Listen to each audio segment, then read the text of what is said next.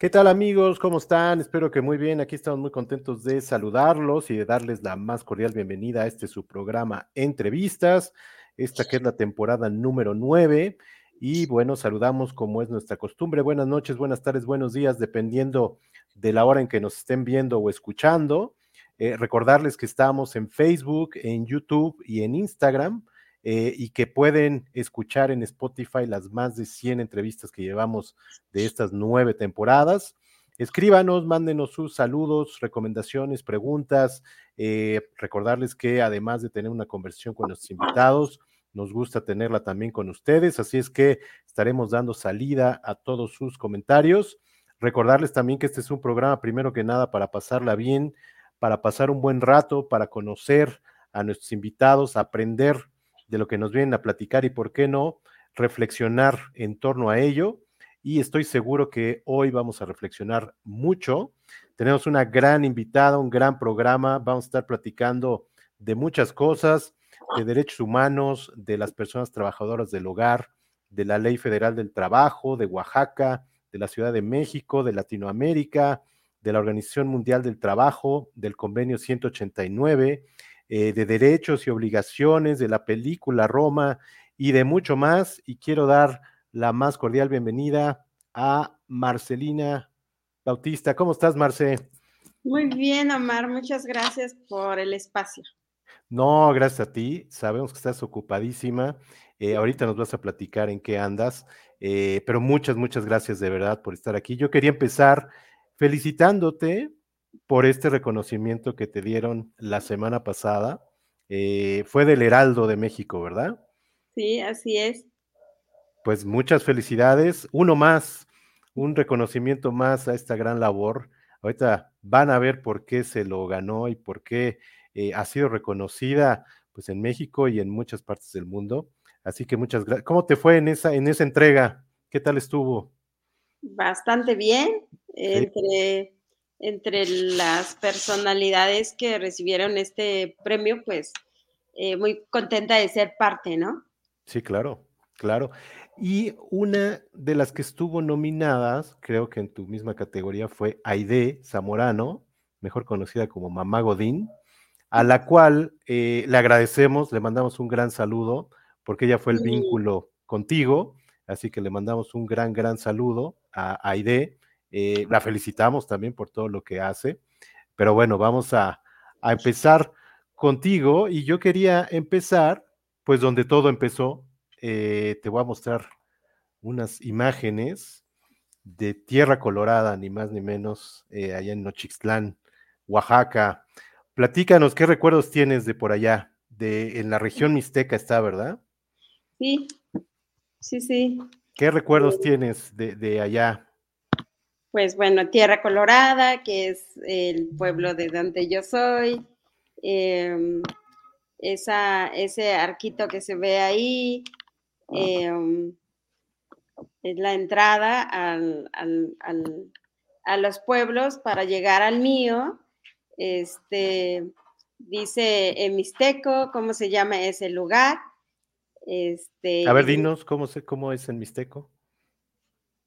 Eh, a ver, déjame ver qué. Eh, no sé si se alcance a ver.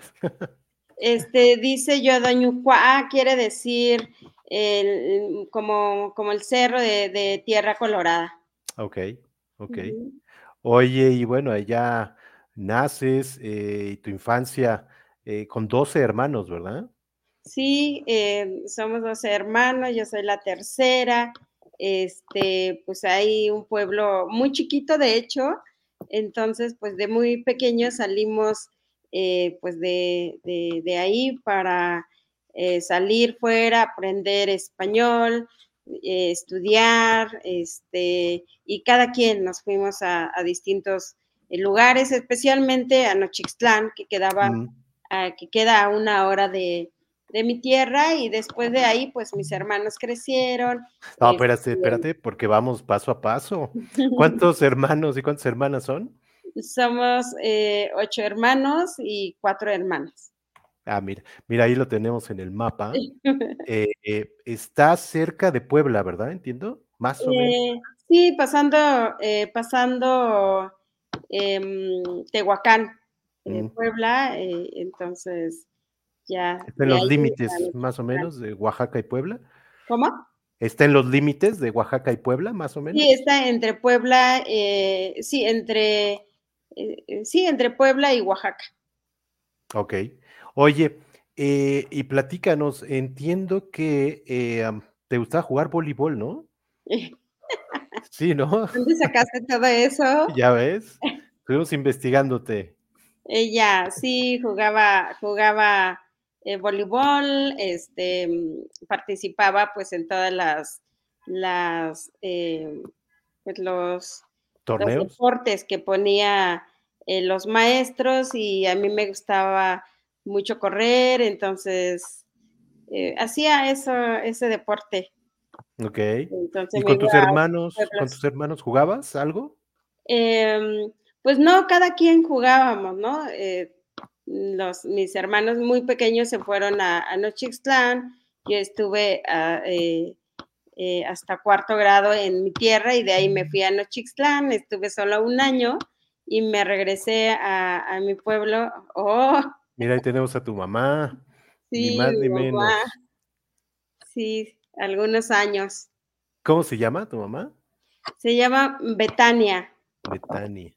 Eh, y bueno, pues ella es una, es, yo la admiro mucho porque eh, mi papá eh, hasta eh, hace dos, tres años falleció, Mm, pues ella siempre estaba atendiendo al hogar, cuidando, trabajando en el campo y, y, pues ya, ahora que está ella ahí, este, pues todo, todos los hermanos estamos fuera, nos vamos cuando podemos y entonces, eh, eh, pues nunca, nunca, nunca podíamos, pues nunca pensamos, ¿no? A que cómo comunicarnos con ella, se iba a la comunidad y marcarnos o a veces eh, eh, marcar, marcarle a ella y a veces nos encontraba, a veces no, y entonces eh, se me ocurrió, pues tiene que tener un teléfono. Claro. Entonces eh, le hicimos llegar a un, un, teléfono y pues ella no, ella entiende bien español, pero mm. no lo habla tan fácil, tan fluido. Okay. Entonces, eh, pues a veces uno piensa, pues no va a poder usar el teléfono y, y eso, entonces, pues aprendió muy rápido y es la que habla cuando no, no le hablo.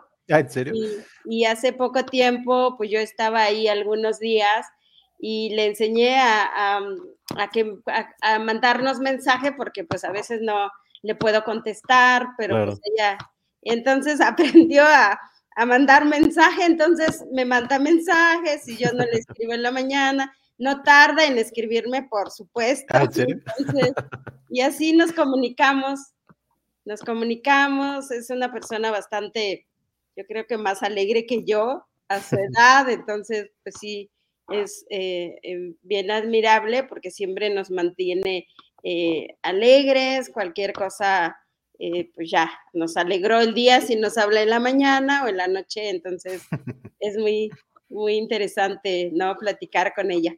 Claro. Oye, tu papá, entiendo que tuvo por ahí un cargo, ¿no? Eh, no sé si llamarle político. sí, en la comunidad. Sí, ¿verdad? En la comunidad. Eh, sí, ocupan cargos.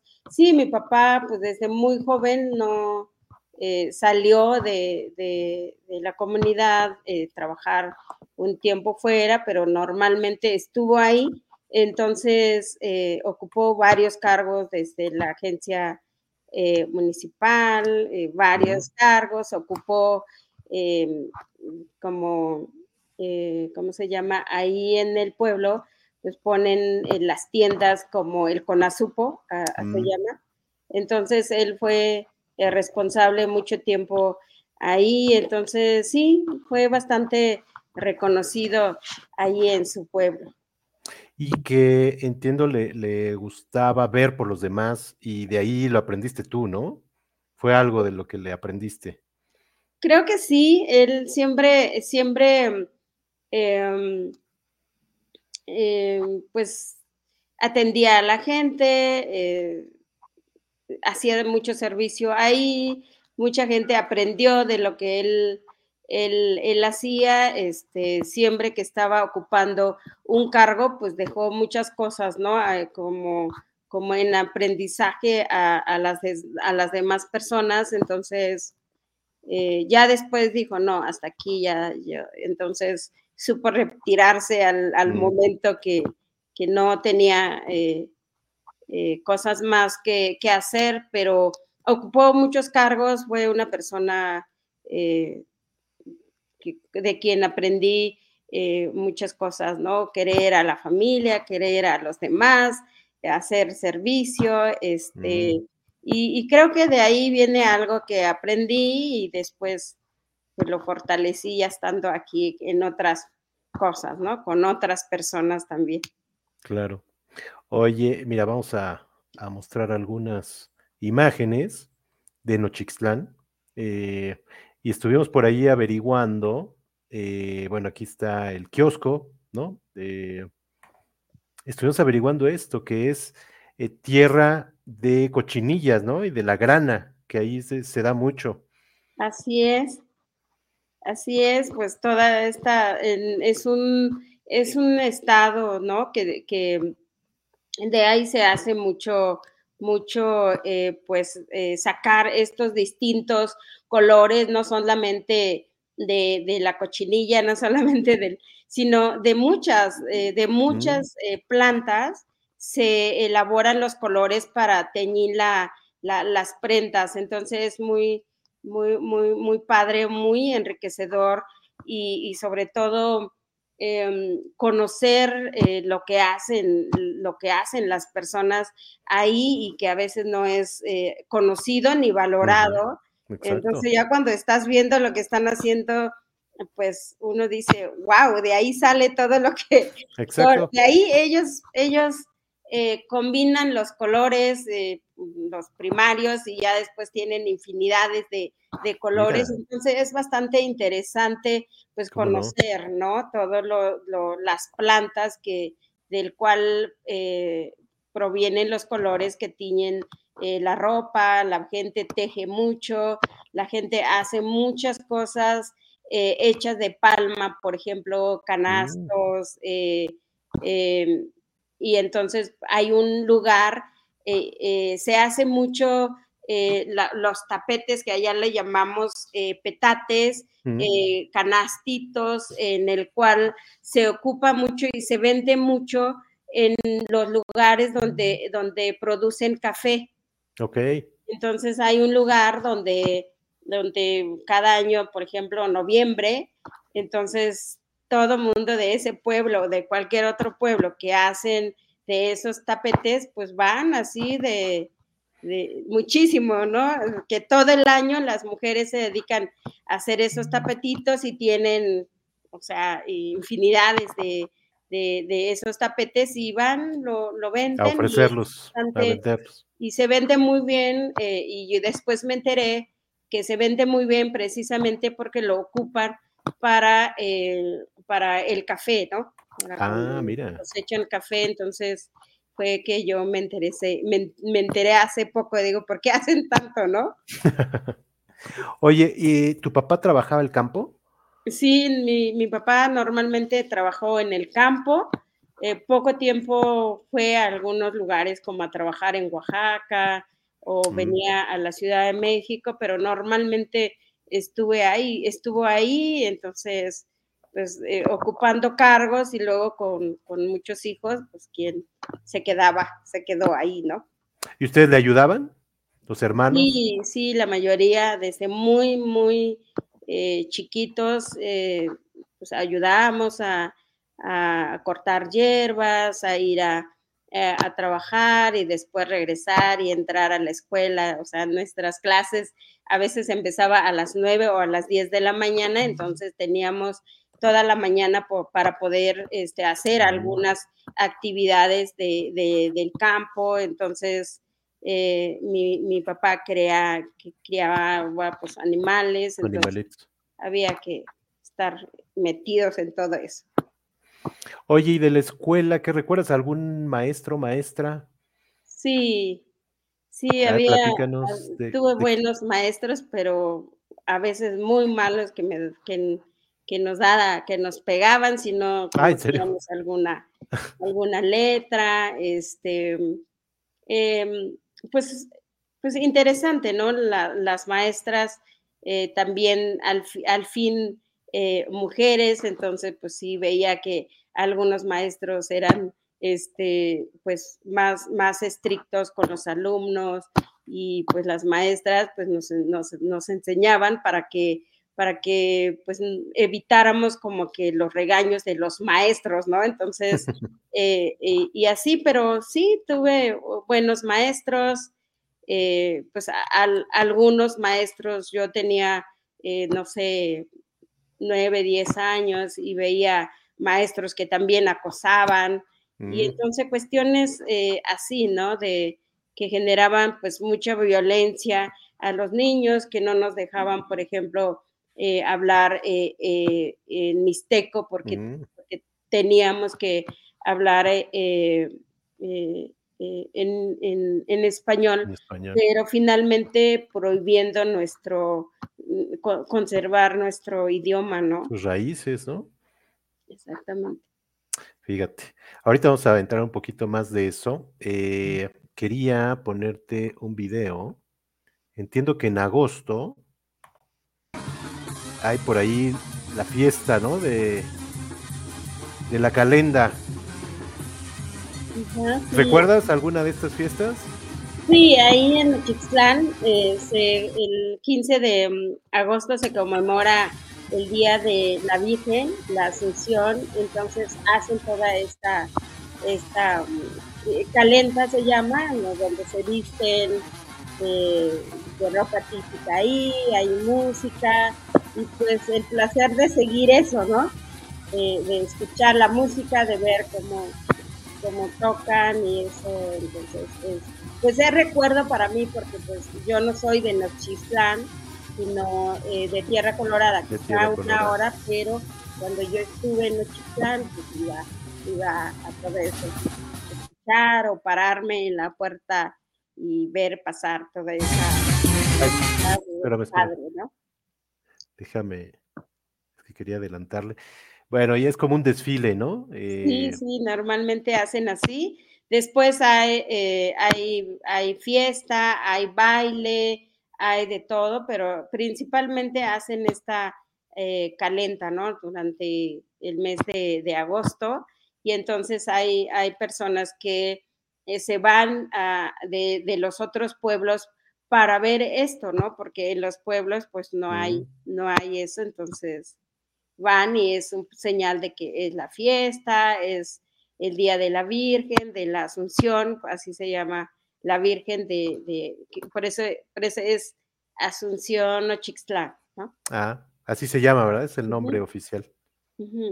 Oye, eh, y bueno, ahorita decías de la escuela, eh, entiendo que te gustaba mucho la escuela y que tú querías seguir aprendiendo, ¿no? Y de ahí fue la idea, eh, pues, de salir, porque además veías cosas que no te gustaban, ¿no? Cuestiones de, pues, de casarse a muy temprana edad y todo eso que a ti, tú, no comulgabas con todo eso, ¿no? Ay, pues eh, sí, o sea, yo veía a, mucha, a muchas mujeres eh, que se casaban en, mi pueblo, pues muy pequeñas, ¿no? De 13 años, eh, yo tenía 7, 8 años y veía, veía también, ¿no? Cómo se casaban, las parejas no se conocían, se conocían el día que se casaban, ¿no? Por ejemplo, o simplemente pues alguien, alguien que veía que había una, una muchacha en algún lado, entonces era ir a pedirla y empezar a a ir a, pedirla hasta lograr que se casara con eh, los hijos o, cosas así. Yo dije, no, yo no, yo esa no. Y entonces, eh, pues ya me, salí eh, cuando me fui a, a Nochixtlán, que estaba, tenía nueve años, estaba estudiando la primaria.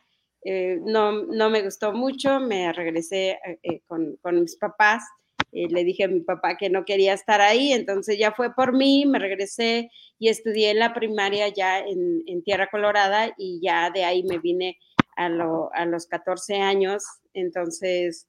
Em, ¿Con quién te viniste para acá?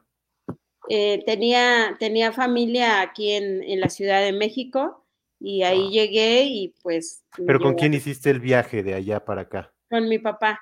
Con tu papá.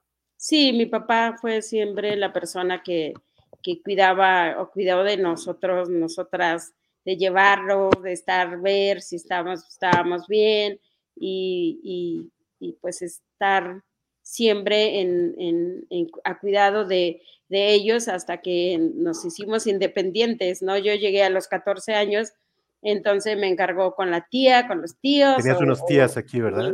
Me iba al trabajo y de ahí pues, eh, pues ya me hice, me hice independiente hasta los, a los 14 años porque pues ya no estaba aquí, ¿no? Oye, llegas a Naucalpan, ¿verdad? Sí. ¿Ahí es donde vivían tus tías? Sí, en Naucalpan vivían mis tías y yo empecé a trabajar, eh, sí, por ahí. Por el, Oye, pero dime algo, eh, ¿cuál fue tu impresión al llegar a este monstruo de ciudad? Pues sí, es, eh, es increíble para, para, cuando uno no conoce y también aspiras no conocer.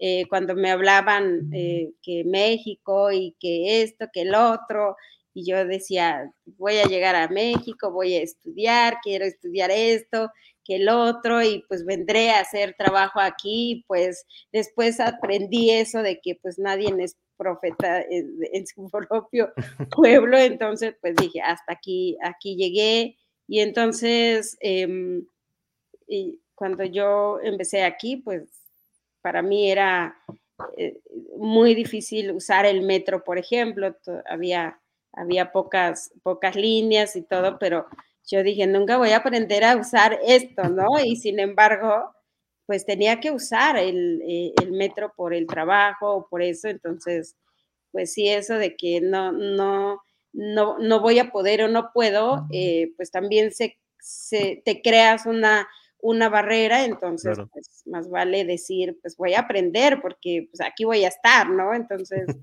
yo, yo aprendí.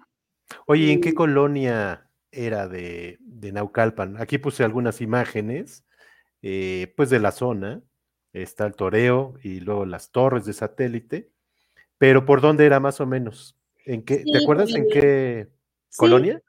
Sí, sí, mis tías vivían en, el Molinito, que es ah, un barrio, sí, sí, y más adelante hay, está el Toreo, de una colonia muy chiquita también que ahí ellas, como les quedaba cerca trabajar, me colocaron con, con una mm. señora y ahí estuve pues, un buen rato. Oye, ¿y cuáles fueron pues tus primeras impresiones eh, de eso, de, llegar a esta casa? ¿Cuáles fueron tus primeras actividades que, te, creo que era cuidar niños, ¿sí? Por ahí. Sí, sí, yo llevé, yo llegué con una, una pareja de, de, de señores ya grandes. Esos señores tenían dos hijas de mujeres, una estaba casada y otra todavía estaba estudiando, entonces eh, la que tenía niños, pues yo cuidaba a esos niños, terminaba de trabajar, me iba a la casa de ella, que estaba a la vuelta de la otra casa, entonces me iba, estaba con los niños, eh, cuando, cuando la señora salía en los viernes o a, algún lado en las noches y todo, me quedaba con, los niños y después eh, yo estaba con, los señores con los que yo empecé a trabajar. Entonces, sí, la verdad, llegar con ellos, eh, me preguntaban eh, así de, de dónde eres, qué hablas, qué haces, cuántos hijos tienen tus papás, este, qué quieres estudiar, por ejemplo, me decía, o este, pues, y me enseñó, ¿no? A trabajar y la verdad, creo que ahí es donde yo aprendí a trabajar, lo que después pues fui, fui haciendo en, en, otras casas. Entonces, pues sí, yo, esa, esa persona pues me enseñó, me enseñó, me encariñé con las hijas. No estabas de planta ahí, bueno, de... Sí, no vivía, sí vivías ahí. Vivía, ahí hasta muchos años, trabajé viviendo en, en las casas hasta que encontré una casa donde iba, venía, tenía, ya tenía, este, vivía con mis tías y eso, entonces eh, fui, cambiando, ¿no? Modalidades de trabajo también. Oye, y ahí empiezas a, pues, ver algunas cuestiones de discriminación que a lo mejor tú no, no te dabas tanto cuenta, ¿no? Pero eh, cuestiones, eh, y lo estoy, y bueno, ya te confieso que leí tu libro, eh, y ahí comentan algunas cuestiones, por ejemplo, eh, de la vajilla, ¿no? de los cubiertos y de los platos tuyos que los ponían en una bolsa y cuestiones así, ¿no? Que, que a lo mejor en ese momento no te das tanto cuenta o no le tomabas tanto interés, pero sucedía, ¿no? Sí, fíjate, esa parte creo que fue el, el mayor impacto que yo, yo tuve cuando estuve ahí, eh, cuando llegué ahí, y sí eh, lo vi, ¿por qué así, no? Eh, pero no me cuestionaba en términos de, de que era discriminación o, o, o, cuestiones donde los empleadores a veces tienen a alguien trabajando y, y le aligera la vida, le tiene limpia la casa, sin embargo, eh, hay esa, esa, esa barrera que a veces pues eh, no tanto que, si, no sé si eh, decir que es discriminación en, en, en, en ese momento. Eh, y yo, yo decía, no, no me gusta, pero tampoco podía yo hacer nada, tampoco sabía qué era, cómo Exacto. hacerlo, dónde, a quién decirle, ¿no? Porque seguramente a las demás le pasaba lo mismo, ¿no? Entonces, y fue la primera eh, cuestión que, que, que, yo vi y dije, no, fue, fue así, tenía, tenía 14 años, pero fue algo que no me, no, no me gustó, pero tampoco sabía que claro. un, en un incluso, momento hacer algo por ello, ¿no? Incluso comentas ahí en el libro de, eh, pues llegan a hablar mal, ¿no? De eh, esta sirvienta que no sabe hacer nada, incluso no frente a, a ti, pero pues sí escuchabas, ¿no? Eh, ese tipo de cosas y pues de maltrato, ¿no? Eh, sí, sí. Eh, cuando yo empecé a, a, aprender a hablar español, porque cuando llegué pues no hablaba español, eh, entendía más o menos y, y con, pues, teniendo a los niños todos los días y eso, pues aprendí rápido. Y entonces yo escuchaba a los empleadores cuando se peleaban o cuando hablaban, cuando yo sentía que hablaban eh, de mí, pues lo hablaban en inglés. Ah. Entonces, entonces sí, sí también algo que, que, que yo sentía, sentía mm, eh, así, entonces fueron, eh, fueron cosas que me, me, me, iba incomodando, ¿no? Eh, uno de ellos, por ejemplo, yo siempre dije, ¿por qué, por qué hacer este trabajo? Porque em, hoy pues tú puedes hablar y hasta haces entrevista de, de este tema, pero antes era un trabajo no hablado, un trabajo que, que las mismas trabajadoras del hogar lo veíamos como se, pues ni modos, eso me tocó y voy a hacer todo para que mis hijos no hagan lo que yo estoy haciendo. Y entonces... Eh, Era un trabajo imperceptible, como se llama tu libro, ¿no? Exactamente, entonces, eh, y, y, vamos escuchando pues esas conformidades, ¿no?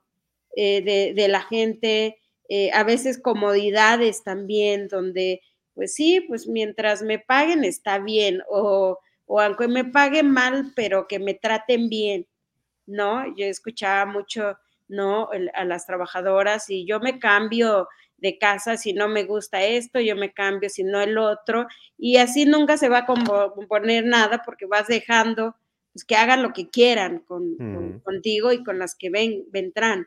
Entonces, claro. eh, fue una de las cosas que también me cuestioné y yo buscaba qué, qué hacer, ¿no? Yo, yo dije, no, yo aquí no puedo estar sin crecer, con un sueño, sin... Tú querías estudiar, ¿no? Seguías sí. con la idea de estudiar. Sí, y entonces, y poco a poco, poco a poco en, en mi salida los domingos, porque a veces no salía. Pero eh, espérame tantito, eh, esto que comentas, eh, pues se da mucho por no, darle ese valor, ¿no? al trabajo del hogar. Y por además considerarlo por los empleadores como una ayuda, ¿no? Te voy a ayudar, este, y no como un trabajo como tal, ¿no? Ahí está, creo, un poquito la clave. Sí, así, así es, ¿no? La gente ahora pues va, va cambiando un poquito porque pues ya las trabajadoras del hogar pues conocen, tienen experiencia, ya, ya dicen, a ver qué, ya me corrieron, a ver qué tengo, qué me toca, qué hay. Y entonces van investigando, pero pues hace, pues hace 10 años para atrás uno, uno se, se, hasta se convencía de que ese trabajo pues era, era, ¿no? Hay, hay, una trabajadora que dice, es que en el trabajo del hogar, si tú llegas a trabajar como trabajadora del hogar, ahí vas a estar toda la vida. Y sí tiene razón. O sea, pasan los años y sigues en lo mismo, pasan los años y no te dieron seguro social, cuando te das cuenta, ya tienes 30, 40 años en una casa, ya tus empleadores ya no son los mismos, ya tus ya, ya te quedaste sola con tus empleadores porque los hijos que cuidaste crecieron y se fueron. Entonces, eh, la, la, vida se va modificando sin darse cuenta, pero tampoco sin hacer nada por ello, ¿no? Eh, porque entonces, eh, pues una de las cosas que me, me, cuestionaba era, primero yo tenía que prepararme y salir adelante y no estar ahí. Segundo, es como, pues ya me di cuenta, ¿no? Que no solamente yo estoy acá ah, eh, con eso, sino hay muchas más personas así, entonces, pero pues no, no toda la vida la gente va a querer lo que tú quieres, ¿no? o, la gente va a querer cambiar su situación nada más porque tú le dices, sino hasta que le toque vivir, ¿no? Entonces, eh, es, así lo que, lo que pasó y empecé a estudiar, em, a estudiar y al mismo tiempo daba clases de alfabetización mm. en la colonia donde yo eh, estaba viviendo, entonces, pues poco a poco fui... ¿Que era ahí mismo, en el molinito? Sí. Ah, mira. Oye, te quiero mostrar una foto. Sé que no es, pero me imagino que te va a recordar a un compañero que tuviste, muy querido en aquel entonces, que era el Chompiras, ¿no? Sí. Bueno, ahí eh, en el libro hablo de Chompiras, un perrito cuando yo llegué a trabajar en esa casa, un perrito que no me dejaba este, dormir en mi cama, eh, porque yo me imagino que cuando la, señora no tenía una trabajadora, ahí mm, tenía sus mascotas. Entonces, eh, cuando yo entraba para dormir, ya estaba el, perro acostado eh, en, mi cama. Entonces, em, pues ya me fui encariñando con, él. Y pues así, me gustaron las mascotas. Después tuve, em, después mi esposo me regaló eh, una perrita que le pusimos Perla, que, estuvo eh, pues casi 18 años conmigo, entonces eh, sigo dolida por, porque ya no está conmigo. ¿Y Chompiras cuánto estuvo contigo? Un buen rato también, ¿no? Sí, en el tiempo que ese era la, mascota de, la empleadora con la que yo estaba, entonces pues eh, era más su perro, siempre estaba ahí, pero quien cuidaba de él era empleadora, se lo llevaba, yo no tenía como, como mucho tampoco cuidado a, él, ¿no? Entonces, y, en mi casa, eh, mm, mi tía y yo teníamos una, una perrita que, igual estuvo muchos años con nosotras ah, y, se murió y lloramos eh, por esa eh, Perla se llamaba, entonces cuando me dieron esta perrita que yo tengo, que tenía en su honor, años, pues, le, puse, le puse Perla, ¿no? Oye, eh, y llega un momento, pues, importantísimo para ti, y que, pues, literalmente te cambió la vida, que es la iglesia de los remedios, ¿no? Eh, platícanos un poco cómo llegaste y qué fue lo que, lo que hizo por ti eh, pues la iglesia como tal, pero también el Padre Tino, eh, que fue crucial en tu vida, ¿no? Platícanos un poquito cómo fue. Em, bueno, entre, entre todo este tema de, del trabajo en el hogar y que eh, yo no conocía eh, la ciudad, este, yo tenía pues inquietudes, yo quería aprender y en una de estas eh, caminatas que me daba del trabajo a la casa de mi tía porque yo no sabía usar camiones porque yo no sabía dónde bajarme y era más fácil para mí pues salir del trabajo y llegar hasta donde mi tía vivía. Entonces en una, en una de esas este, pasaba por, por, una, por una iglesia y después mi tía me mandó a, acompañar a mi primo a su primera comunión y fue que conocí al padre Iván, lo ya, ya digo su nombre porque él luego me decía eh, que a veces, a veces eh, seguramente por las acciones eh, de, apoyo que nos daba a nosotras, siempre decía que la mano derecha no tenía que saber lo que hacía la mano izquierda. Entonces... Él era de origen francés, ¿verdad? Sí, entonces el padre Iván estaba de párroco en esta iglesia de San Esteban y entonces yo acompañaba a mi primo, íbamos a la iglesia, nos regresábamos y en una de estas también eh, me interesó participar en la eh, estudiantil de la, de mm. la iglesia y pues dije voy a tocar guitarra. Compré mi guitarra, me metí al grupo estudiantil, tomé clases de guitarra, tocaba en las misas los, los, domingos.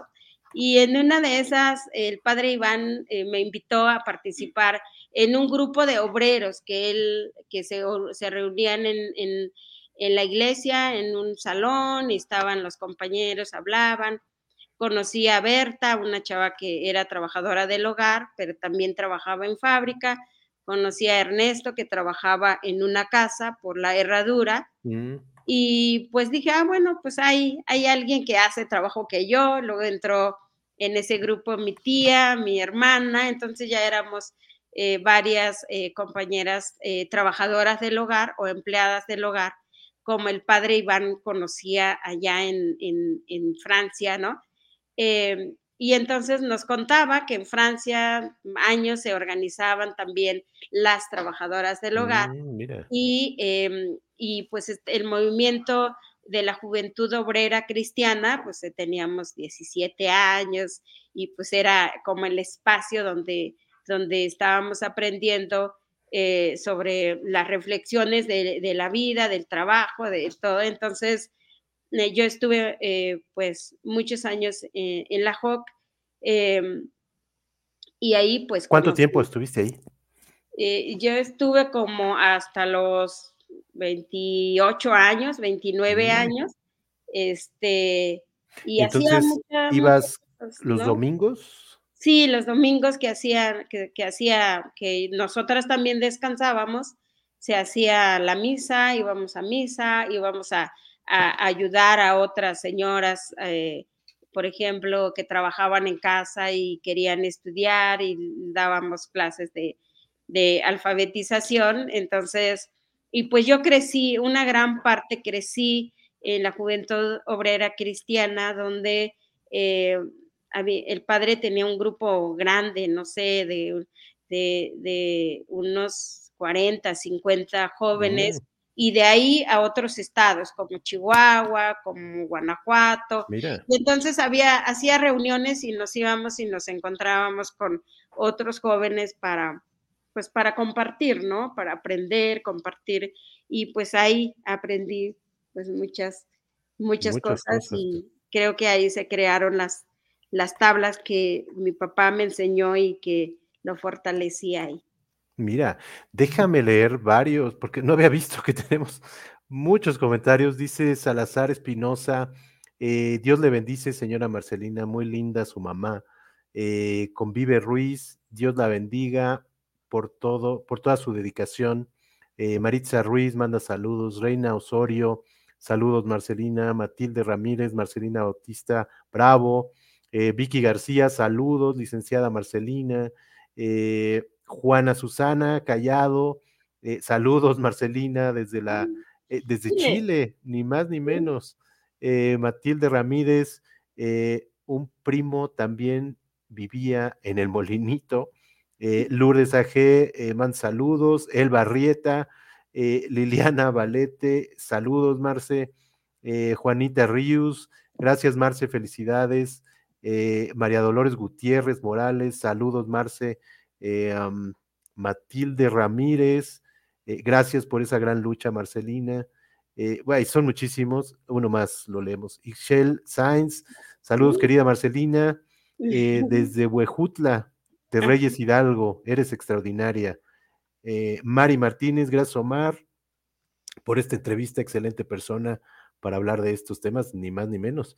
Y Matilde otra vez dice gracias a la HOC por esos inicios de nuestra querida Marce para que hoy es CASE Nacional. Ahorita vamos a hablar de CASE. Eh, Otón dice, qué gran ejemplo. Mi esposa y yo, ay Dios, eh, la felicitamos, un gusto conocer a personas como ella. Ahorita vamos a, leer algunos otros, eh, pero quería mostrarte también, entiendo que el sismo del 85, pues marca algo importante en ti, ¿no? todo este tema de las costureras, y bueno, aunado a lo que venías aprendiendo en la HOC, pues hace por ahí un clic y, es donde empieza todo esto, ¿no? Sí, yo, yo estaba eh, en, la HOC y, al padre Iván, eh, yo le escuchaba a los obreros hablar de sus derechos, las vacaciones, días festivos, y, y pues yo nada, ¿no? Entonces le dije al padre Iván, ¿por qué ellos tienen derechos y yo no? Y después, pues sí le seguía cuestionando y, este, y él me dijo, yo de leyes en México no conozco, pero sí te puedo canalizar lugares donde te van a hablar de, eso y me conectó con, con eh, un grupo de mujeres feministas, entre ellas Mari Gortsby, que es una antropóloga de, oh, Ahí la tenemos, mira. Mari Gosmi, ¿no? Entonces, que estaba... Importantísima también, ¿no? En toda esta lucha. Que ha hecho un gran, es la conocedora principal en América Latina de, la situación de las trabajadoras. Hoy es colaboradora de, la Confederación Latinoamericana y del Caribe de Trabajadoras del Hogar, de CASE, de muchos años que he crecido eh, junto a ella. Y pues ella daba clases también de alfabetización en la colonia Las Águilas y nos unimos las trabajadoras y ahí creamos un primer grupo del cual yo participé en el primer encuentro latinoamericano de trabajadoras del hogar. Oye, pero entiendo que, los cursos que daba eran eh, muy buenos y muy amplios, incluso ahí veían eh, desde dónde viene todo este tema del trabajo del hogar, eh, que viene desde hace siglos, ¿no? Literalmente, y, les iban enseñando todo esto, ¿no? Y, todas cuestiones de derechos humanos y todo esto, ¿no? Muy completo todo lo que hacía Mari. Sí, sí, Mari, pues desde, desde este tema de qué es el trabajo del hogar, eh, todo el tema de la, del trabajo del cuidado, aunque recién se está hablando del, del trabajo de cuidado, pues Mari lo planteaba de muchos años, ¿no? Sin embargo, pues hasta ahí se quedaba, ¿no? Hablando del trabajo eh, doméstico no remunerado, hicimos todo una, un, cambio, ¿no? Eh, eh, de, todo este trabajo que realizamos las trabajadoras del hogar para separarlo y entenderlo más del trabajo no remunerado con el trabajo que hacemos fuera de nuestras casas y que también eh, las mismas trabajadoras del hogar eh, empezar a estar involucradas de todo este cambio, ¿no? Entonces, eh, sí, Mari fue, pues es una de las, de las personas que, siempre está ahí hablándonos de datos, hablándonos de, de, la situación, reflexionando para que también tengamos, pues también bases, ¿no? Para plantear todo este trabajo que seguimos haciendo con las trabajadoras del hogar. Claro. Y vaya que les dio bases para, como dices, ir a este primer congreso, eh, primer encuentro latinoamericano y del Caribe de trabajadores del hogar, ni más ni menos que en Colombia, en Bogotá, eh, tuviste que pedir permiso, ¿no? A tu empleadora y creo que no te creían, eh, fue todo una odisea, ¿no? Sí, cuando me fui a este viaje, pues yo, em, a partir de este viaje que, que hice y se creó la Confederación Latinoamericana, que hoy es con la eh, sí, pedí permiso, lo cambié por mis vacaciones y a partir de ahí eh, yo ocupé un cargo dentro de la, de la Conlactrao, entonces eso me implicaba salir cada seis meses, entonces era pedir permiso y pues lo que hice fue cambiar mis días festivos, mis vacaciones eh, para salir fuera, ¿no? Eh, y pues no era, pues no la, no la pensaba porque pues todo esto aprendizaje que tuve pues valió, valió la pena. ¿Cómo fue este primer encuentro? ¿Qué, ¿Qué, pasaba por tu mente cuando veías pues todo este movimiento allá en Bogotá, eh, de diferentes países? ¿Qué, ¿Qué, pasaba por tu mente? Pues eh, aquí en, aquí en la, la, Ciudad de México, de este grupo, que éramos 25 compañeras, eh, fuimos elegidas dos, dos eh, compañeras para ir a representar México y pues hicimos todo, toda una eh, situación de las trabajadoras del hogar, llevar materiales, compartir. Nos tocaba hablar ante, ante trabajadoras del hogar, pero desconocidas, de otros países. Cuando yo llego a Colombia, donde también un país eh, bastante complicado. Em, eh, y en aquellos tiempos mucho más, ¿no? Exacto. donde también había todavía como ese miedo, ¿no? De, mucha gente. Y yo llego y empiezo a escuchar 11 eh, países hablando de una similitud donde falta de derechos humanos, falta de, de una estructura que avale su trabajo, falta de organización, falta de conciencia de las trabajadoras, de los empleadores, falta falta de una atención de, las de los organismos internacionales como la como la, la, OIT, entonces, este, hablando, hablando de, de, mamá, ya me está marcando, ah, entonces. Ah, está. escríbele, escríbele y, salúdala. Sí, le voy a. Parte. Y entonces, em, y, y, pues era, era muy, ah, muy difícil y una de las cosas que, yo me traje ahí es, eh, ya no podía yo decir, ya no voy a hacer nada, ya no podía yo decir, ya no me gusta, ya no podía decir, pues que hagan otros, ¿no? Entonces me responsabilicé de algo que yo tenía inquietud de cambio, pero no sabía de dónde, y la Conlactrao, pues me dio esa, esa, esa base para poder pensar qué, qué hacer en México, porque en México realmente pues no teníamos nada. Éramos 20 eh, trabajadoras del hogar, de las cuales nos tocaba trabajar los domingos, a veces venían, a veces no. De repente, pues vamos a traer a otras porque las otras ya aprendieron y ya no quisieron, o pues impediciones o, no se veía nada serio, ¿no? Que no, que no les eh, eh, permitía a las trabajadoras. Entonces, pues poco a poco poco a poco hasta que empecé a ir a otro encuentro de la Colatrao, el primer encuentro, el segundo encuentro, el tercer encuentro, dos encuentros hicimos en México.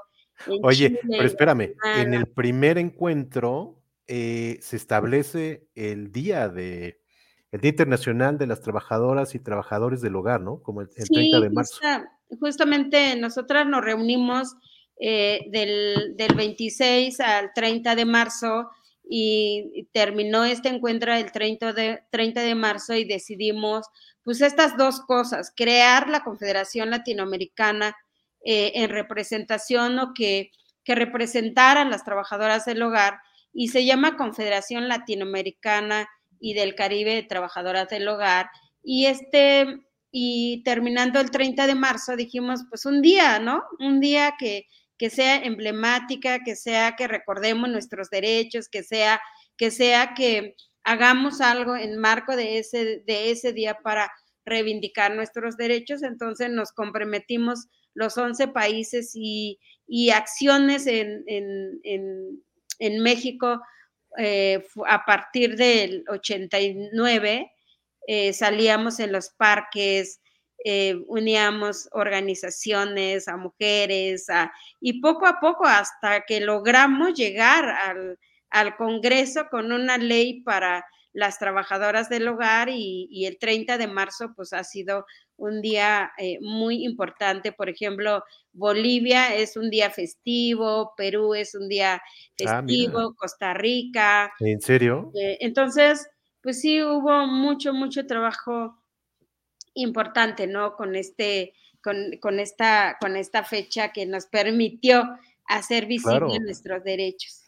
Oye, pero en algún momento eh, tú veías que, en México tal vez no avanzaba tanto y te viene a la mente este tema de ir a los organismos internacionales para a partir de ahí regresar a México y que se pudiera hacer algo, ¿no? Y, es ahí donde, bueno, en algún momento vas a la OIT, como decías, Organización Internacional del Trabajo, eh, y bueno, empieza a crecer esto de manera impresionante, ¿no?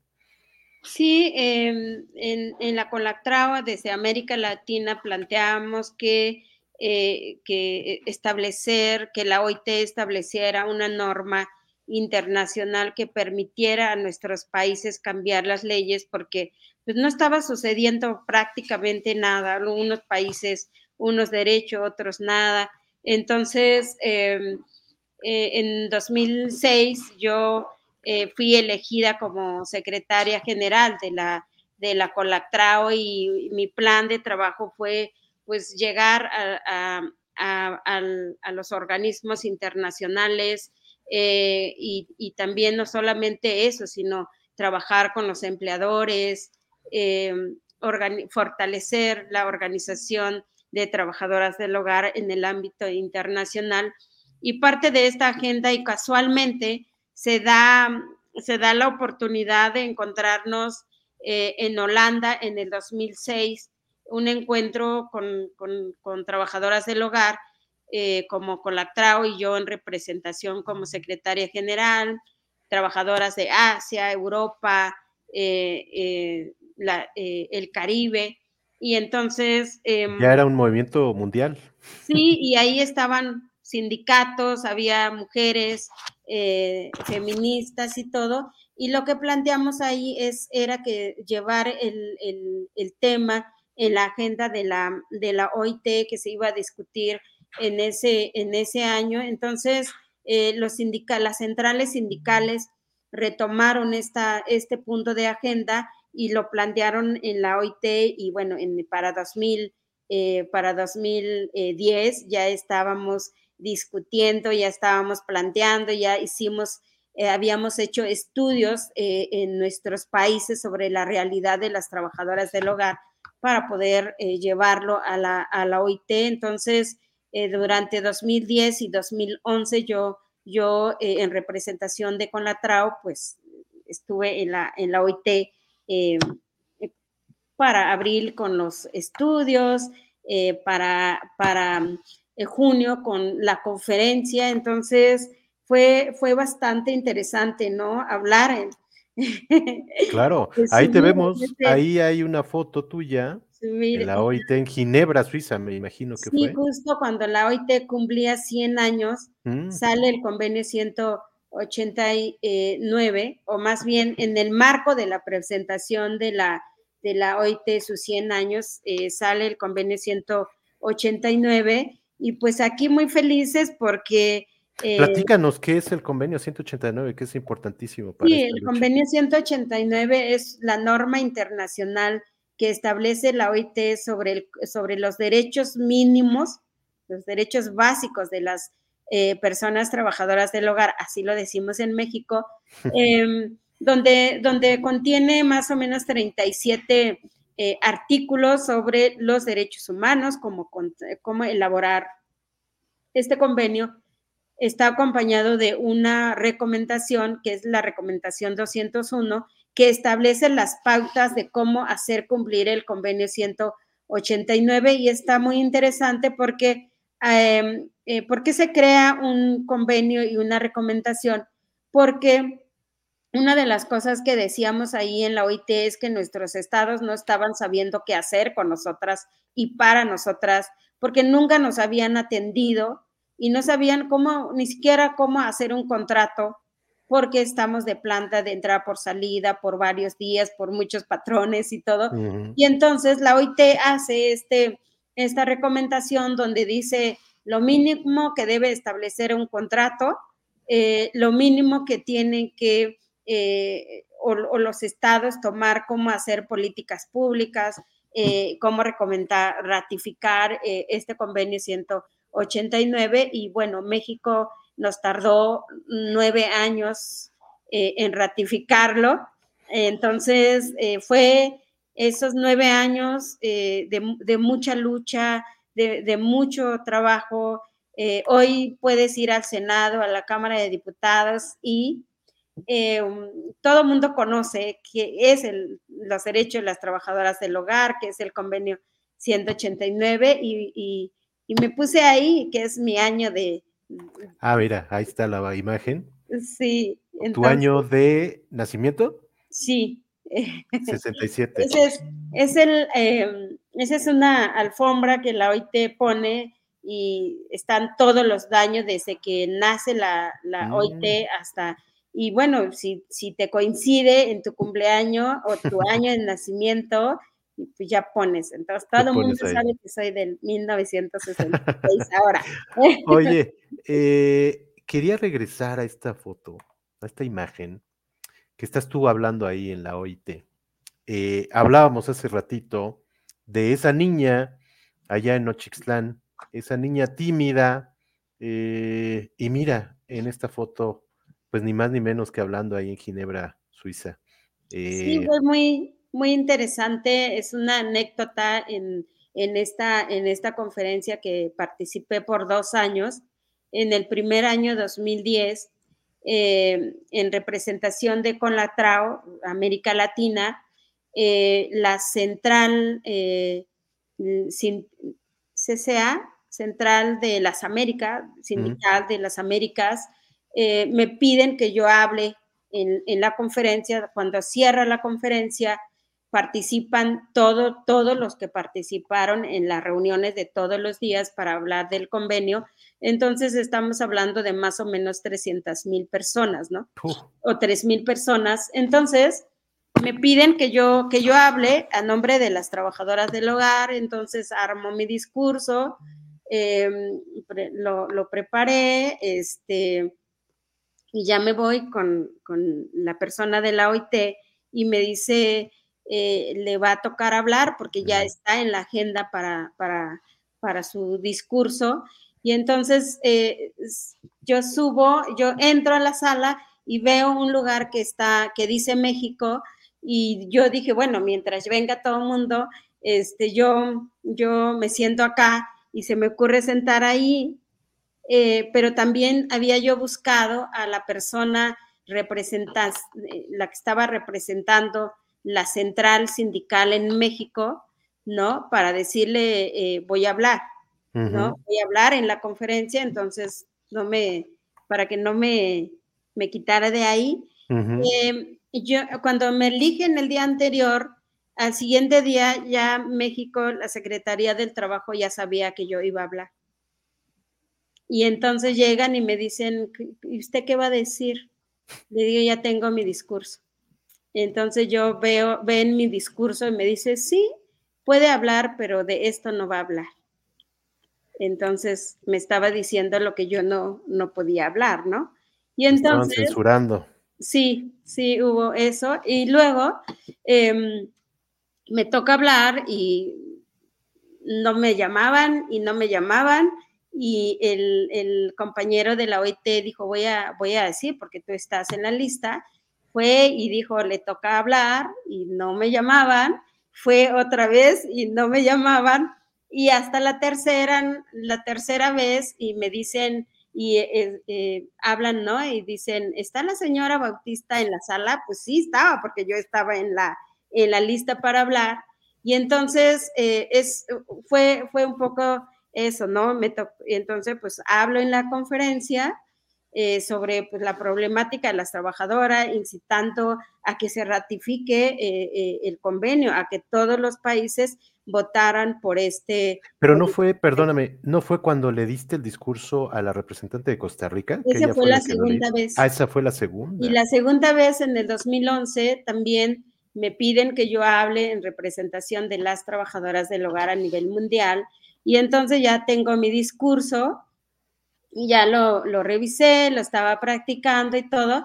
Y como a las dos horas me llaman eh, para decirme, Marcelina, hay un problema. Eh, usted, usted se ha estado moviendo mucho acá y pues ya la gente le conoce mucho y eh, yo no tenía eh, el, el, voto de México para poder hablar.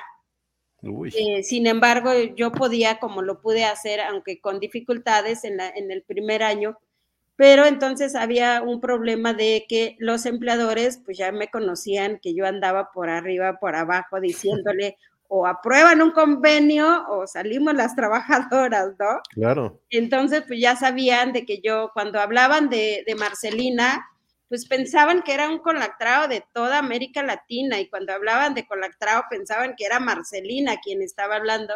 Y entonces eso, eso fue un poco como para decir, si habla Marcelina, pues no aprobamos el, convenio porque ella no viene con voto de la, del, gobierno de México, ¿no? Ok. Y entonces la opción fue que eh, mi compañera de Costa Rica, María del Carmen eh, Cruz, que si ella iba en representación y tenía voz y voto de, su gobierno y de su central sindical, y entonces pues le pasé, le pasé el discurso para que ella lo, leyera, entonces, pues a la hora de, de, hablar Mari Carmen, pues fue bastante emocionante y pues también eh, era muy, muy importante, eh, pues porque era como si yo lo leyera, pero también es, mucho mejor que tú leas tu discurso, ¿no? Entonces, eh, fue, fue esa, esa situación que me sucedió las dos veces en la, en la conferencia, pero lo más importante es que logramos un convenio eh, y, con el mayor voto de los, de los eh, integrantes de los países, de 183 países que estaban ahí. Entonces, y pues me ubicaban perfectamente en la, en la OIT, entonces o, soltaba el discurso o, o, no teníamos convenio, ¿no? Oye, ¿y eso en qué año fue? En el 2011. Ok. Y regresas a México para seguir con la lucha eh, y seguía sin pasar mucho aquí en México, ¿no? Sí, sí, en, cuando regresamos a México, pues nada, como era como cualquier otro convenio, porque para cualquier otro convenio muchas veces los trabajadores no están organizados.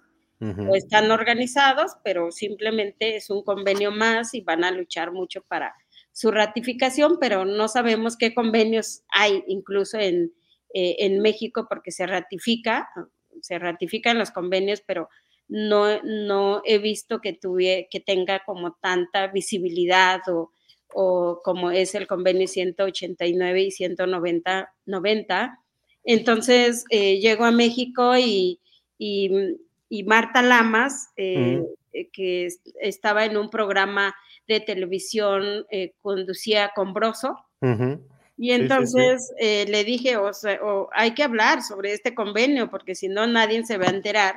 Y entonces Broso me invita a su programa y ahí arrancó todo, porque pues Marta Lama dijo, este es un convenio que hay que hacer mucho por esto y todo. Entonces, pues a partir de ahí eh, se empezó a conocer este convenio, se, llegamos al, Congreso, teníamos que capacitar, hacer foros y mucho, mucho trabajo para que los legisladores y las distintas bancadas pues sumaran, ¿no?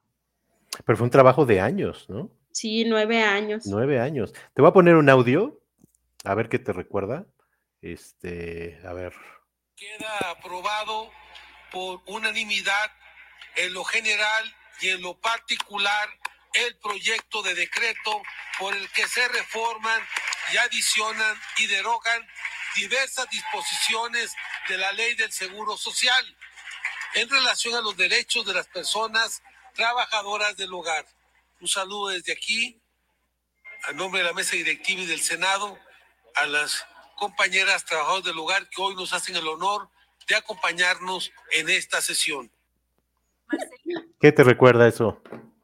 Pues, eh, pues eh, la culminación de, de, mucho trabajo, de muchos sueños, de mucha desesperación, eh, donde había negación la mayoría de, de, las veces, ¿no? Que acudíamos al, al IMSS y nos decían, pues no, porque estaba muy caro, porque no usan el, el, seguro familiar, eso está mejor. Eh, no, no podemos eh, dar seguro porque las trabajadoras no van a poder pagar, este, nos van a embargar si debemos. Pues había muchos pretextos en el cual eh, a veces dar por hecho que eso no va a suceder, sin embargo, pues la constancia tiene que, que, estar ahí siempre y, y siempre muy, muy afortunada de contar con muchos eh, afiliados, ¿no? De hecho, el día que estuvimos ahí para, para mm, la aprobación de ese eh, en, el Senado fue desde las 12 eh, hasta las 7 de la, de la noche. y, es justamente ponerle empeño, corazón para, para que se logren las cosas y, y después tiene tiene frutos, pues es muy satisfactorio, ¿no? Recordarnos, ahí arriba estábamos eh, ocho compañeras y gritando, ocho compañeras, escuchando a qué horas, entonces eh, eh, fue, ha sido una experiencia pues extraordinaria para mí, ¿no? Claro, mira que está, creo que fue ese día, ¿verdad? ¿Esta imagen? ¿O no? Sí, sí, sí. sí, ¿verdad? Sí, sobre la seguridad social. Oye, eh, quiero entrar ya a la parte final eh, de la entrevista, eh, pero quisiera, bueno, déjame leer porque hay muchísimos mensajes. Rosa de la Cruz, saludos Marcelina, gracias por todo el trabajo que haces por los derechos de las trabajadoras del hogar. Claudia García, saludos Marce, mil bendiciones. Luna Olea, eres una luchadora incansable. Eh, Pama Sanz, eh, te queremos, mi querida amiga Marcelina. Eh, un gran abrazo, gracias a ti vendrá algo grande para los trabajadores del hogar. Matilde Ramírez, Mari Goldsmith le manda, bueno, más bien aplausos. Francis Martínez, buenas noches, saludos, le mandamos un gran saludo. Mamá Godín, mira, ahí está Aide, ni más ni menos. Saludos a Mamá Godín. Dice, Marce es una rockera, eh, la política, de la política laboral, me imagino, en México. Le ah, la política laboral en México le debe mucho a esta mujer, sí, definitivamente. Carmen González, eh, viva Marcelina. Lourdes AG, eh, Dios la bendiga, licenciada Marce, Mamá Godín otra vez, Matilde Ramírez, gracias, Confederación Latinoamericana y del Caribe de Trabajadoras del Hogar por esas bases. Beatriz dice, sorprendente y admirable trayectoria, eh, todo mi respeto para Marce, un gran saludo. Eh, Violeta Vázquez, gracias por esa memoria y tu gran legado, Marcelina. Violeta Reyes, felicidades. Hay muchísimos. Mamá Godín, el patriarcado en la máxima expresión. Eh, Evelia Arellanes, saludos, Marce. Pues muchas gracias a todos los que están viendo y escribiendo. quiero pasar, bueno, quería por un lado, sí, vamos a este tema, que es ni más ni menos que el CASE, eh, que lo conformas en el 2000, en el año 2000, ¿no? Ahí es donde nace, está cumpliendo, pues va a cumplir más bien este año 24 años ya. Eh, explícanos qué es, bueno, primero por qué nace eh, y luego qué es lo que hace, todo lo que hacen ahí en favor de las trabajadoras del hogar eh, platícanos un poquito cómo nace y, estos beneficios que tiene. Sí, CASE nace en el año 2000 em, eh, junto con cuatro compañeras y pues empezamos a organizarnos porque queríamos conocer nuestros derechos, pero lo que reflexionábamos en aquel momento era eh, ¿por, qué, ¿por, qué, nos tratan tan mal, no? Eh, nos, nos, nos, falta por hacer bien el trabajo eh, y empezamos a, a, decir, a culparnos de, de, de, no sabemos, de que no hay nada para...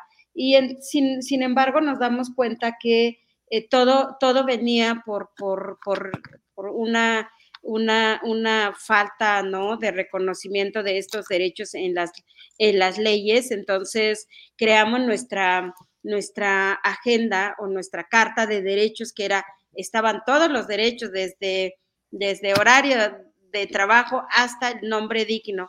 Y una de las cosas que empezamos a trabajar era mucho cambiar, ¿no? Hablar de nombre digno, cambiar todos estos nombres despectivos por una por un nombre digno y empezamos a hacer muchas campañas hasta hoy. Que, que nos hicieron una encuesta, inclusive, ¿no? Sí, hicimos una encuesta a las trabajadoras en los parques donde sacamos una urna y venían a, a votar y ahí se decidió eh, eh, llamarse, eh, eligieron el nombre empleadas del hogar y por eso cuando nace Case se queda como uh -huh. con el nombre ganador, pero lo fuimos eh, re, reflexionando a través de los años con el tema de los derechos y cuando creamos el primer sindicato nacional de trabajadores y trabajadoras del hogar, le pusimos Sindicato Nacional uh -huh. de Trabajadores y Trabajadoras del Hogar.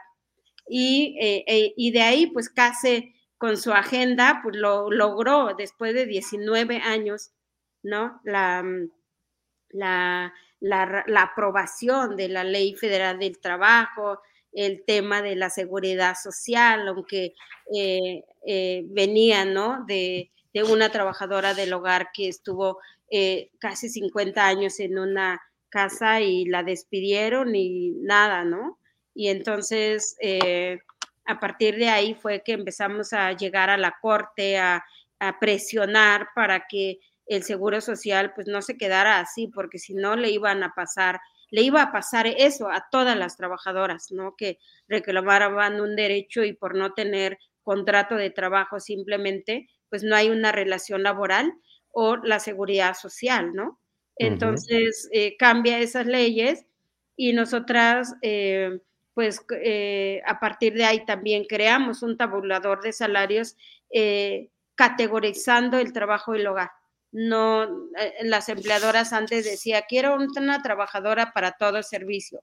Entonces era un trabajo que nunca se acaba y entonces lavaban, cuidaban niños, cocinaban, limpiaban o iban al súper o iban a, hacer cuestiones administrativas en los hogares. Entonces, a partir de ahí lo categorizamos y hoy tenemos cinco categorías en el cual va desde el salario base, que es el salario que establece eh, la CONASAMI hasta el salario que tienen las trabajadoras que son profesionales como, como un chef, una persona que puede ser cuidadora de adultos mayores, enfermos, menores. Entonces, eh, eso no ha hecho CASE, ha logrado eh, crear también recién, se está fortaleciendo la, la primera cooperativa de trabajadoras del hogar que va a prestar servicios a otras trabajadoras del hogar pa, eh, sin dejar que nadie se quede sin derechos. No uh -huh. podrán colocar una trabajadora que la empleadora no firme un contrato o no le dé seguridad social, ¿no? A, a las trabajadoras y, e ir formalizando este trabajo y sobre todo que las trabajadoras, eh, compañeras que conforman esta cooperativa también no solamente piensen en, en, en seguir siendo trabajadoras del hogar, sino también van pensando cómo cómo fortalecer esta como una empresa, empezarse a ver como empresarias en las cuales no solamente también eh, buscar beneficio a las trabajadoras del hogar, sino también principalmente con ellas, ¿no? Oye, eh, le estuvimos dando una vuelta ahí al sitio de CASE y hay muchísima información desde esto, desde eh, los contratos de planta y de entrada por salida, eh, pero hay mucha información. Sí, eh, y, y, rápido te quiero hablar de la aplicación Dignas. Sí. Eh, la aplicación Dignas que también ya está en la página y lo pueden, lo pueden es facilísimo de, de, usarlo. Una gran aplicación, felicidades por eso. Sí, y, y se llama Dignas porque la mayoría somos mujeres y siempre hemos buscado un trabajo digno, ¿no? Para, para nosotras. Mm, eh, Pero platícanos qué pueden encontrar ahí, porque es también mucha información. pueden encontrar cuatro calculadoras. Primero, una biblioteca de todos los derechos laborales, como el, el capítulo 13 en materia de personas trabajadoras del hogar, el convenio 189, eh, el convenio 190 sobre violencia y todo un contenido de, qué es el trabajo de, eh, eh, del hogar. Y luego cuatro calculadoras porque son los conceptos que se calculan en, en, el trabajo del hogar o dentro de los derechos laborales, los cuales tanto empleadoras y trabajadoras del hogar no lo conocen y solamente lo van a hacer a través de un abogado o simplemente aceptar lo que le dé la empleadora y la empleadora puede decir, pues es lo que te puedo dar. Contigo no puedo darte más porque no tenemos contrato, no hay nada de, relación pues formal, digamos. Entonces, eh, creamos este tabulador y van a, si hay trabajadoras que deciden salirse del trabajo y tienen menos de 15 años en ese trabajo, van a recibir un finiquito. Y si tienen 15 años en adelante, van a poder, conforme a la ley, exigir una liquidación eh, que consta de tres meses de salario, 12 días por año de antigüedad, más 20 días de, de, pago por el hecho de no reinstalarse en el trabajo. Entonces, todos estos conceptos contienen en la liquidación y aparte, si quieren salir de vacaciones, eh, al año ya toca 12 días y van a recibir el pago de 12 días más el 25% de, de, de, prima vacacional y el aguinaldo, que es cada año que deben de recibir em, eh, el, el, aguinaldo no, no se aumenta, sino simplemente cada año se recibe un aguinaldo de 15 días y proporcional de acuerdo al tiempo que ellas llevan trabajando. Entonces, esa información lo van a encontrar en esta, en este, en esta aplicación eh, dignas y pueden navegar en toda nuestra página para que conozcan también todo lo que, lo que contiene. Tenemos un manual de personas empleadoras para que sean más justas con la relación con las trabajadoras del hogar y van a encontrar todo todos los, materiales, van a estar el contrato, está el tabulador ahí. Hay una historia que es un cómic también, en el cual recogimos la vida, la historia de lucha, en el cual pueden usarlo otras personas para pues, mover algo en esta sociedad, ¿no? Sí, importantísima toda esa información, eh, una guía y un soporte para todo aquel que quiera eh, leerla y seguir todo esto, ¿no? Eh, quería, eh, es que por ahí vi el guante verde, eh, aquí está, mira. Y ahí está el símbolo de toda esta lucha, ¿no? Este guante verde que se te ocurrió por ahí un día estando en tu cuarto, ¿no? Que no encontrabas, creo que el otro, el par del guante.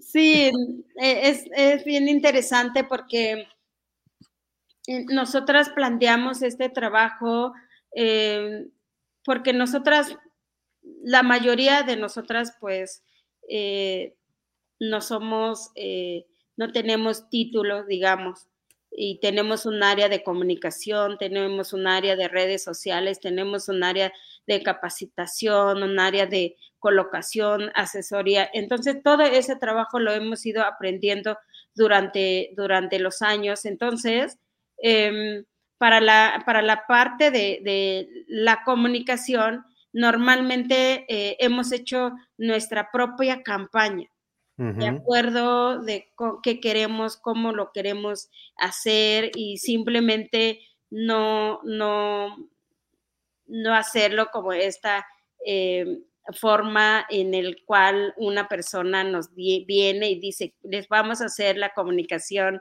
este, estratégica, ¿no? Y resulta que la comunicación estratégica, con toda su estrategia, se queda y se hace lo más práctico que se puede hacer. Y entonces eh, se me ocurrió, pues hagamos una campaña eh, con guantes y lo verde no es, no, se quedó ahí, que en un guante, de hecho empezamos con un rojo y luego y fue cambiando eh, de color, pero nada que ver con cualquier cosa en el verde. Y entonces em, lanzamos esta campaña, dijimos, vamos a sacar una campaña que dure hasta que se ratifique el convenio 189, que haya personas que se sumen a esta campaña y que se tomen foto y que digan, pues sí, vamos por, los derechos y se llama Ponte los guantes por los derechos de las trabajadoras del hogar y se lo ha puesto todo mundo que, que hemos podido hasta, hasta mm, pues organizaciones internacionales, entonces se volvió una campaña eh, pues internacional y, bastante eh, visible que sirvió para, para eso. Entonces, en el 2021 que se ratificó el convenio, pues se queda esta, este guante verde con nosotros que, que tanto sirvió, ¿no? Oye, pues muchas felicidades por todo eso. Yo nada más quiero, eh, dos temitas nada más, ya no te quito tanto tiempo.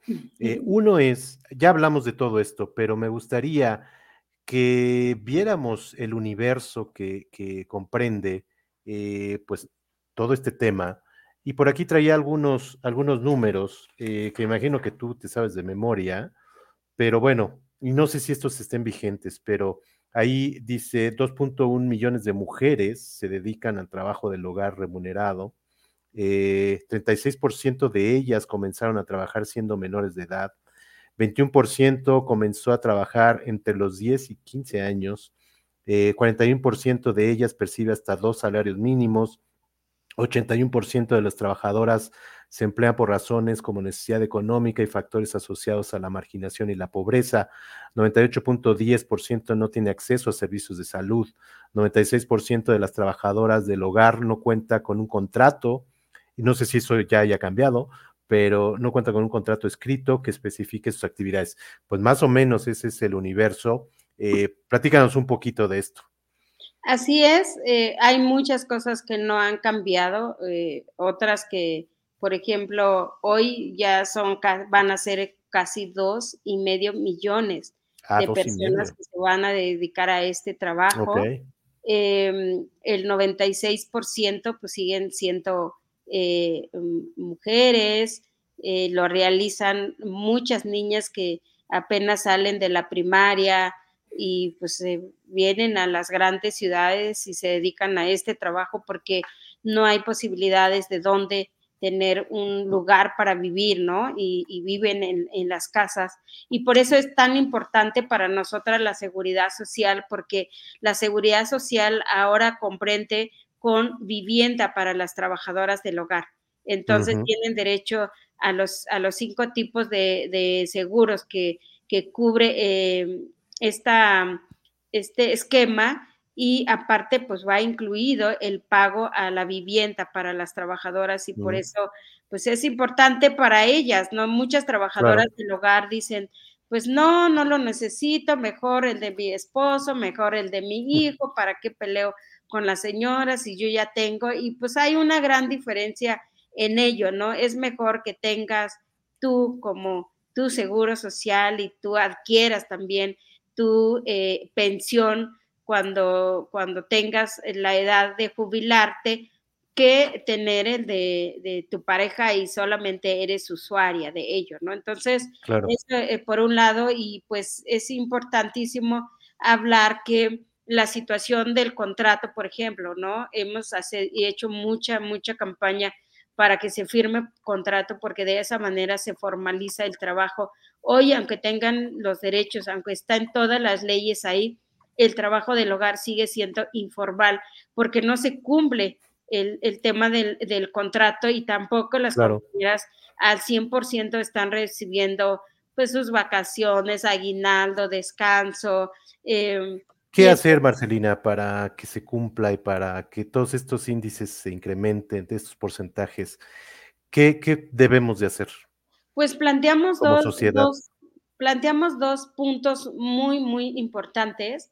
Uno es la organización de las trabajadoras y para que se organicen y pierdan el miedo con, mm. con, con, las muy entronas y han ganado y hoy tienen todos los derechos porque pues, se, se ponen pilas, ¿no? Para hacerlo cumplir y entonces son testimonio para, para otras trabajadoras. Entonces, la organización colectiva es muy, muy importante. Nadie puede hacer nada solo y sola en el trabajo, sobre todo porque pues están ahí solas y, y no saben qué, qué, está sucediendo allá afuera y si piensan que tienen derechos, pero luego, luego no saben, entonces no hacen nada, ¿no? Uh -huh. Y y el otro, y la otra planteamiento que estamos haciendo es, eh, tenemos que eh, mirar eh, un cambio eh, de paradigma en el trabajo del hogar. Entonces, cuando, cuando hablamos de un cambio de, paradigma, estamos diciendo que no es este cambio cultural que, que de repente se nos queda como de que, ah, sí, hay que hacer un cambio cultural, pero no sucede, ¿no? Uh -huh. Entonces, en los hogares se tiene que cambiar la concepción de que este trabajo o las empleadoras que dicen, pues las queremos mucho, son parte de la familia, aquí no se van a ir hasta que no se casen de blanco, o este, pues aquí viven, aquí comen, porque van a querer ganar más si nosotros no tenemos tampoco, yo no tengo seguridad social, entonces no te puedo dar yo a ti. Entonces, pues esa persona que está contratando una trabajadora del hogar es que tiene. Y si no tiene, está, y si no tiene, pues está eh, marginando y está discriminando y está explotando con pocos salarios a quien, a quien lo necesita, ¿no? Y entonces claro. tiene que haber este cambio de concepción de que el trabajo del hogar es un trabajo, ya no es este lugar privado donde, eh, donde la misma ley diga, eh, pues no, porque no hay ley para inspeccionar el trabajo, ¿no?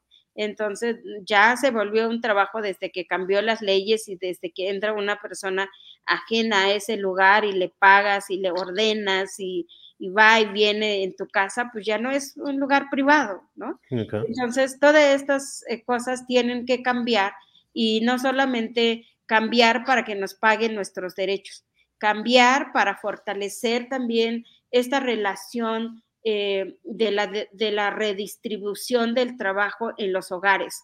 Siempre la mamá y la mamá deja el trabajo de ella misma, de su profesión, para cuidar en la casa, a los hijos, a la familia, a los enfermos.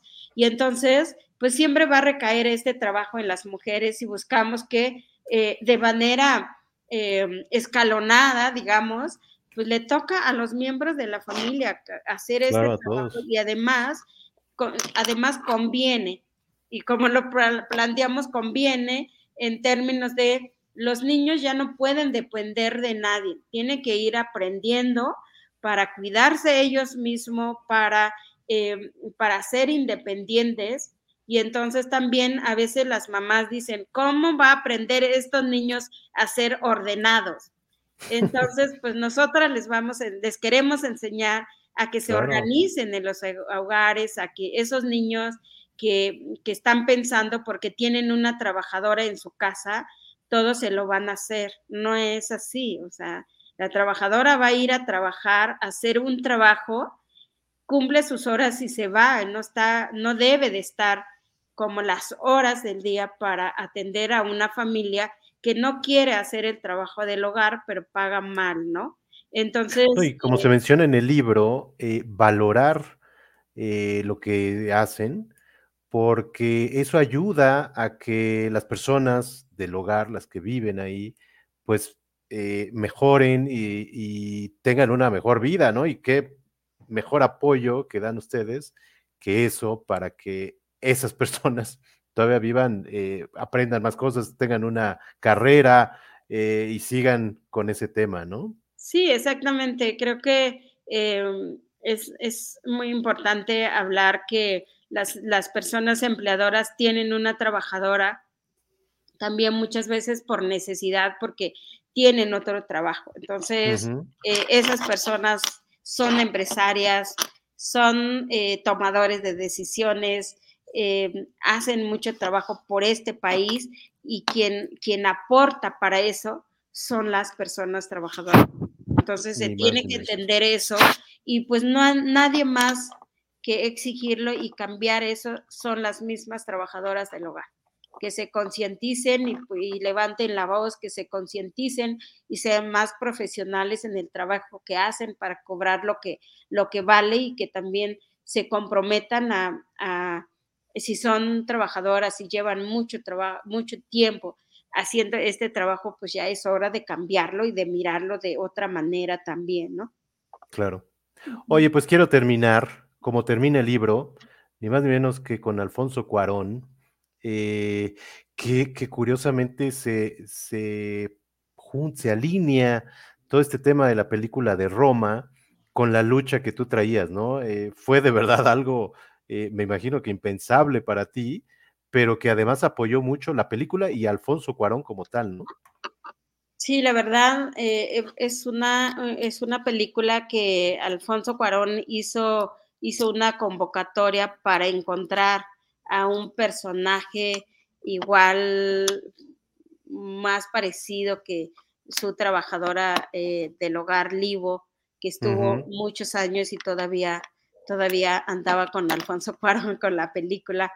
Entonces, em, cuando se estrena esta película en, Roma, en Italia, eh, em, Alfonso no nos había, no sabía de nosotras y quería que fuera alguien de México a, esta presentación eh, y después, después conoció, empecé a empezó a conocernos a través de los videos que tenemos, tenemos em, eh, Lidia Cacho, que, son súper amigos, eh, le dijo, no, pues en México hay un gran movimiento de trabajadoras del hogar y, y un día estábamos justo por todos lados en entrevistas y, y todo con, con, el tema del seguro social, que fue como en ese, en ese momento la aprobación de, de, la ley federal del trabajo y entonces eh, de, repente, de repente nos habla, llegamos a nuestra oficina y teníamos llamadas perdidas y contestamos el teléfono y era Alfonso Cuarón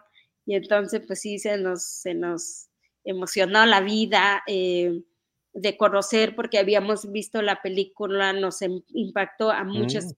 a muchas personas en, el sentido de la vivencia de cada trabajadora del hogar, pero también, eh, también viéndolo como una historia que, que, que, sigue siendo igual hasta hoy día con las trabajadoras del hogar y era bastante interesante y sobre todo creo que si Alfonso Cuarón nos hubiera conocido, no sé cómo hubiera quedado eh, Roma o no se hubiera llamado Roma, no sé, pero cuando, cuando él eh, habla con nosotras y, nos dice que es muy, le interesa mucho los pueblos indígenas, las trabajadoras del hogar y nos permitía eh, la película, la palabra era, es más, si quieres, te dejo la película para que lo uses para tu lucha, para que Mm, levantes la voz y eso. Entonces fue, la verdad que eh, no sé si hubiera alguien más que nos hubiera ofrecido algo tan íntimo como esta historia de Alfonso Cuarón. Hicimos, eh, hicimos esta, esta relación pues muy, muy cercana. Y la verdad, la verdad para mí estar junto a Alfonso Cuarón, no sé, no, y, ni más ni menos que hasta la entrega de los Oscar fuiste, ¿no? Sí, entonces yo fui a, grabar, me invitó a grabar el video de Seguro Social allá en su, donde estaba en Los Ángeles, y estábamos ahí y dijo, oye, pero ¿no quieres venir a los Oscars? Y le dije, claro que sí, pero esperaba que me invitaras, ¿no? Y, y después dijo, bueno, pues eh, puedes venir con una persona más, entonces nos fuimos eh, a, Roma y fue, fue muy bonito porque pues él está recibiendo su Oscar, cada quien se va eh, a festejar y todo, y nosotras, las trabajadoras del hogar, nos juntábamos en un lugar donde nos encontrábamos con las compañeras porque fuimos las tres, estas tres compañeras que entramos eh, a, la alfombra roja y verlo recibir eh, el, el, premio y eso. Entonces, eh, cuando yo llego para la casa donde voy a, vamos a encontrarnos con las demás trabajadoras, eh, bajamos del, carro y en ese momento iba bajando Alfonso con, su, los Óscares y entonces eh, nos da, nos lo da para, para la foto y entonces fue, fue súper, súper eh, emocionante eso. Y después em, me habla para, para ver si yo podía recibir el Ariel. El Ariel.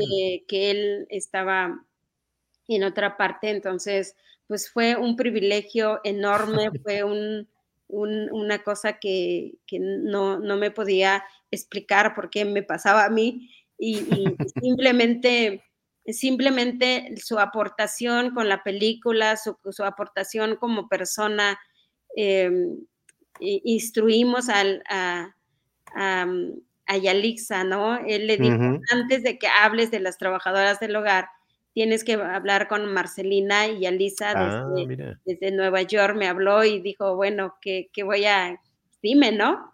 Y nos encontramos en Oaxaca, después presentar Roma aquí, y la verdad se, convirtió en una, en una vocera excelente, ¿no? De las trabajadoras del hogar hablando de la situación de las trabajadoras, de la importancia del seguro social y todo. Entonces, creo que eh, la parte que le puso Alfonso Cuarón fue como el empuje para que sucediera todo, porque en el 2019 estábamos ahí de que no pasaba la ley, no pasaba el convenio 189, no se veía nada del seguro social y llega con la película, todo sucede en, un, en un momento donde, donde se cierra con, el, con la ley federal del trabajo, el seguro social.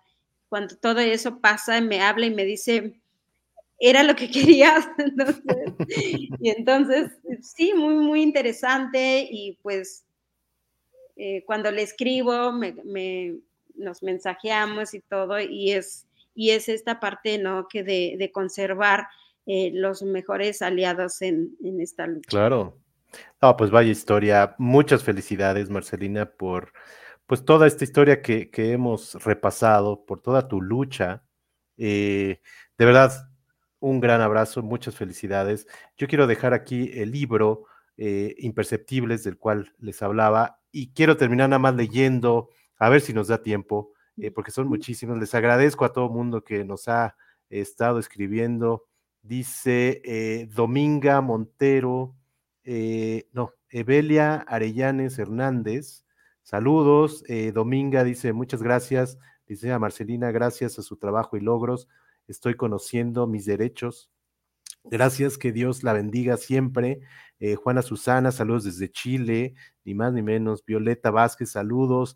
El CASE Nacional, por aquí nos pone un mensaje y, nos dice, eh, nos pone la dirección del web eh, de Dignas versión web, que es, la voy a leer, CASE, y se escribe c-a-c-e-h.org.mx, diagonal landing, guion dignas eh, ahí está la app eh, de la que estábamos platicando. Y nos ponen aquí todos los perfiles de las redes sociales. Eh, Ramírez, eh, muchas gracias Marcelina. Lili Martínez, aplausos. gracias por luchar.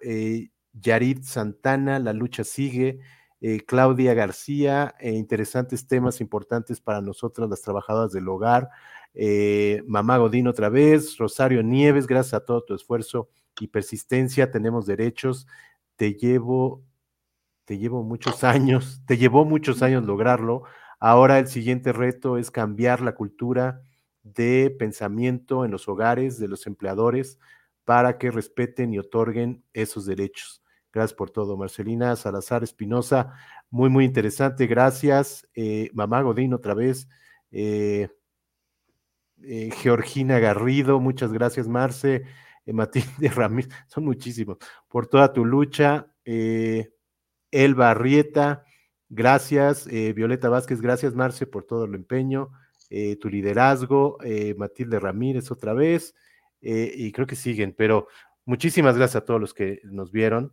muchísimas gracias, Marce, de verdad. Aquí está el libro, de verdad, léanlo, porque aquí vienen todos los detalles de esta gran historia. bien, bien interesante. Eh, yo te quiero felicitar, mandar un gran abrazo eh, y seguiremos eh, siguiéndote por todo lo que hagas. y ahí estaremos en esta lucha gracias, que también es de todos. Muchas gracias, Marce. Gracias por este espacio de verdad que, que, escuchan las compañeras, que también me permites dar, dar voz y contar esta historia porque pues ahí está y a veces, a veces las trabajadoras del hogar no sabemos cómo por dónde partir, pero hay mucho, mucho por dónde empezar las cosas y hay que tener voluntad para no eh, desmayar en esta, en esta lucha, en ese esfuerzo de ganar los derechos día, día con día, pero pues no hay más que la, la, la persistencia, la resistencia y de esa manera se, se logran las cosas. Te mando un abrazo también y un gusto de conocerte.